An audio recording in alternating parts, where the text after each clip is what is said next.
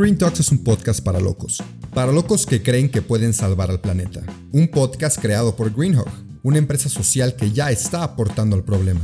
Nuestro reto es informarte de la situación de manera concisa y sin contaminar. El tuyo, ser parte de la solución. Al micrófono unos ambientalistas en serie, que te estaremos acompañando todos los jueves, haciéndote más verde plática con plática. Así que, vamos a empezar.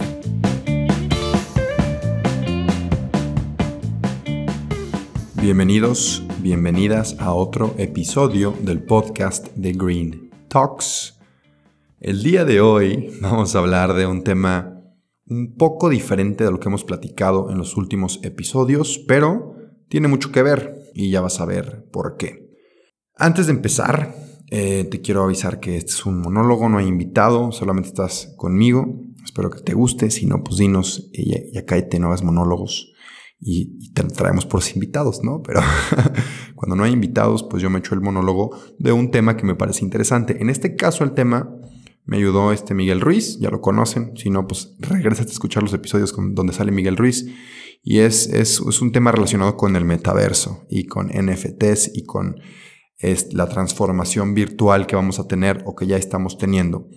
Si dices, no, no, no, a mí no me interesa este tema, yo no creo que eso vaya a pasar, híjole, yo te recomiendo que que, abras la mente y que escuches porque yo este tema del metaverso y los NFTs y las criptomonedas y todo este, toda esta digitalización lo veo como otro cambio que otra digitalización por la cual vamos a pasar como humanidad, como lo fue alguna vez tener teléfonos y luego celulares y luego en el 2000 internet y luego redes sociales.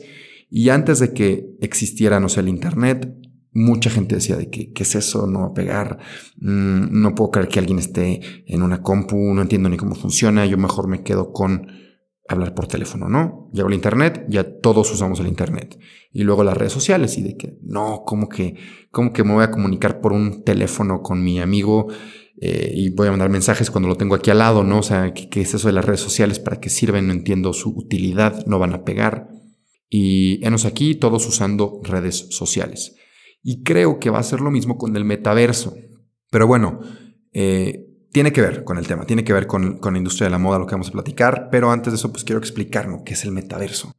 Vamos a hablar de cómo la industria textil, el fashion, se están metiendo al metaverso y vamos a platicar si eso es bueno o malo.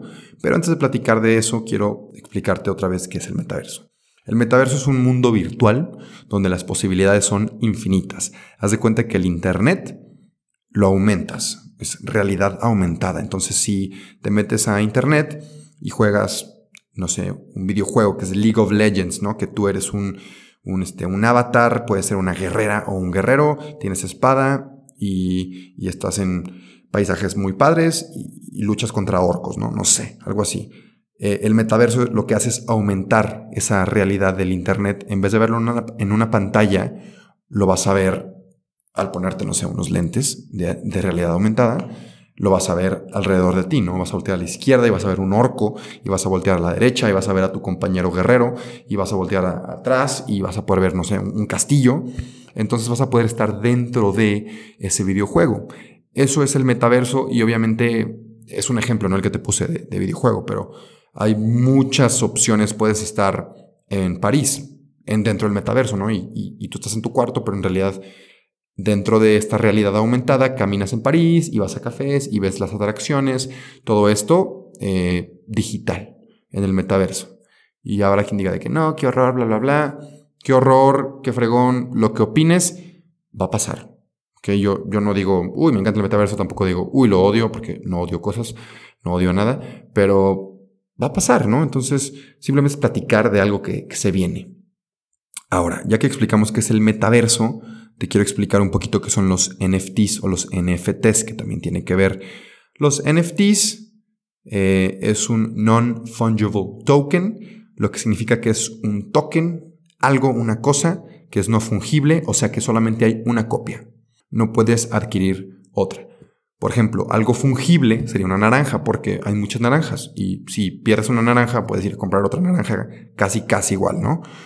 Eh, algo no fungible puede ser el cuadro de la Mona Lisa, porque nada más hay un cuadro de la Mona Lisa. Y esos son los NFTs, tokens digitales virtuales que son únicos y están, eh, es un código que está en el, en el blockchain más términos, pero el blockchain es donde pasa toda esta magia de las cripto, donde se registran las transacciones que pasan. Si vendes o compras, todo se registra en el blockchain. Entonces, este código del NFT que compras está en el blockchain, entonces solamente tú tienes ese código, solamente tú tienes ese NFT. Y estos NFTs, ya para llegar al tema, se han migrado a la industria de la moda, ¿no? O, o, más bien, al revés, la industria de la moda se ha migrado al metaverso y a los NFTs. Entonces, ahora un vestido de diseñador es un NFT, un ejemplo, ¿no? Entonces, ese vestido es único, es irreemplazable y si tú compras ese vestido en manera en forma de NFT, nadie más va a poder tener ese vestido. Entonces, ya nos quedó claro qué son los NFTs, más o menos, espero, el metaverso también, espero. Y ahora, ¿qué onda con la moda? ¿Cómo, cómo llega al metaverso? Hay tres tipos de divisiones, tres facetas de la moda en lo digital, ¿no? En el metaverso. Bueno, no en el metaverso, en, lo digital. Lo, primero es eh, la moda digital. Es P-H-Y-G-I-T-A-L. Digital. Y esto es simplemente hacer moda digital que luego produce una prenda física. Entonces tú la diseñas en tu compu, en tu programa, papá, pa, haces tu falda y luego vas y la maquilas, la confeccionas y sale la prenda real, ¿no? Física. Y luego está otra faceta, que es la combinada entre lo físico y lo digital. Y es, por ejemplo, un vestido. Mira, la, definición técnica es la moda digital que una persona puede usar haciendo uso de la realidad aumentada virtual. Para mí se me es un poco confuso, entonces te pongo un ejemplo para que lo entiendas como yo lo entendí. Te pones un vestido que es físico, real aquí en este mundo donde habitamos, pero no sé, que lo puedas escanear con tu celular el vestido y te salga en el metaverso o haga algo en el metaverso, se mueva, saque fuego, no sé, que sea como que esa, esa combinación de algo, algo físico que lo escaneas o de alguna manera tenga un uso virtual. Eso es lo combinado entre lo físico y lo, y lo, digital. Y luego está la tercera faceta que es totalmente digital, que ya es, estás en el metaverso, en tu avatar, como avatar de la película, uno azul, haz de cuenta, imagínate. Puede ser cualquier avatar. Te digo, en el metaverso las, las, opciones son infinitas, pero bueno, eh, estás en tu avatar y vas a, Nike en el metaverso, una tienda digital, y compras ropa en el metaverso, o sea, ropa digital, y se la pones a tu avatar, a tu avatar digital, ¿ok? Todo es totalmente digital. Esa es la tercera faceta. Y me dirás, no marches, ¿quién compra eso? O sea, ¿cómo? Qué estupidez, ¿no? Mucha gente. Las, las Empresas que ya han aprovechado esta tendencia están haciendo mucho, mucho dinero eh, vendiendo simplemente ropa digital. Que a primera vista dices de que, uy, qué negociazo, no le pones ni un peso a fabricar la ropa. No es totalmente cierto, porque sí hay mucha infraestructura y diseño de software, no sé si es la palabra correcta, pero diseño de software, podemos decirlo, detrás de hacer tu tienda en el metaverso. No es cualquier cosa, sino pues yo ya tendría mi tienda en el metaverso, la cual no tengo. Entonces no es cualquier cosa, sí requiere cierto uso de recursos, sobre todo intelectuales. Pero bueno, ya hay empresas metidas en ese, en ese ámbito. Y ahora sí, para ir concluyendo y responder la pregunta principal del tema, esta ropa en el metaverso, pues podría ser una gran solución al problema de contaminación gracias a la industria textil, ¿no? Porque como ojalá sepas, la industria textil es de las más contaminantes, es la segunda más contaminante del mundo. El fast fashion eh, requiere muchísima agua, muchísimo tierra, muchísimos fertilizantes que luego acaban contaminando zonas naturales, acaban contaminando, contaminando comunidades. Y luego está el tema de, ¿cómo se llama? De la esclavitud, eh, la esclavitud moderna, que es pues, mujeres y niños están ahí trabajando y tejiendo y confeccionando la ropa que luego acaba en Sara, ¿no? Y les pagan pésimo y los explotan, ¿no? Entonces, el hecho de que la ropa se digitalice y compremos mejor ropa digital puede ser algo bueno, ¿no? Puede ser este, una solución a que dejemos de fabricar tanta, tanta ropa y ya mejor compremos ropa digital, nos importe más eso. Pero está el tema también del consumo de energía. Esto aquí ya lo tengo anotado, te lo voy a leer. Si bien el metaverso puede contribuir eh, a reducir el impacto físico, su impacto no va a ser cero porque hay estudios que estiman que las tecnologías digitales, contribuyen entre el 1.4% y el 5.9% de las emisiones globales de gases de efecto invernadero, según The Royal Society, una importante academia científica británica. Para que me creas. Y a más personas entren al metaverso, más productos se vendan y se creen, más energía vamos a necesitar y vamos a usar.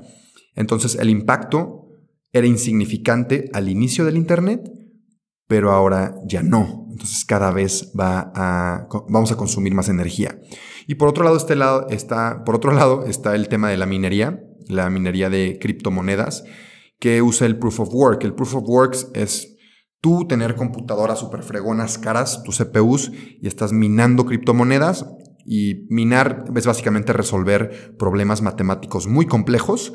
Los primeros que los resuelvan eh, son los que pueden como que aprobar las transacciones que pasan dentro del blockchain y a esos mineros que resuelven esos problemas matemáticos se les recompensa con Bitcoin. ¿Cuál es el tema aquí? Que esos CPUs, esas computadoras que usan para minar, usan muchísima energía, o sea, una cantidad exagerada de energía. Entonces, pues es también lo que va a seguir contaminando mucho, porque pues entre más nos digitalicemos y nos metamos a este mundo, más energía se va a requerir. Ojo, esto es proof of work, que es como que el primer método de, minar.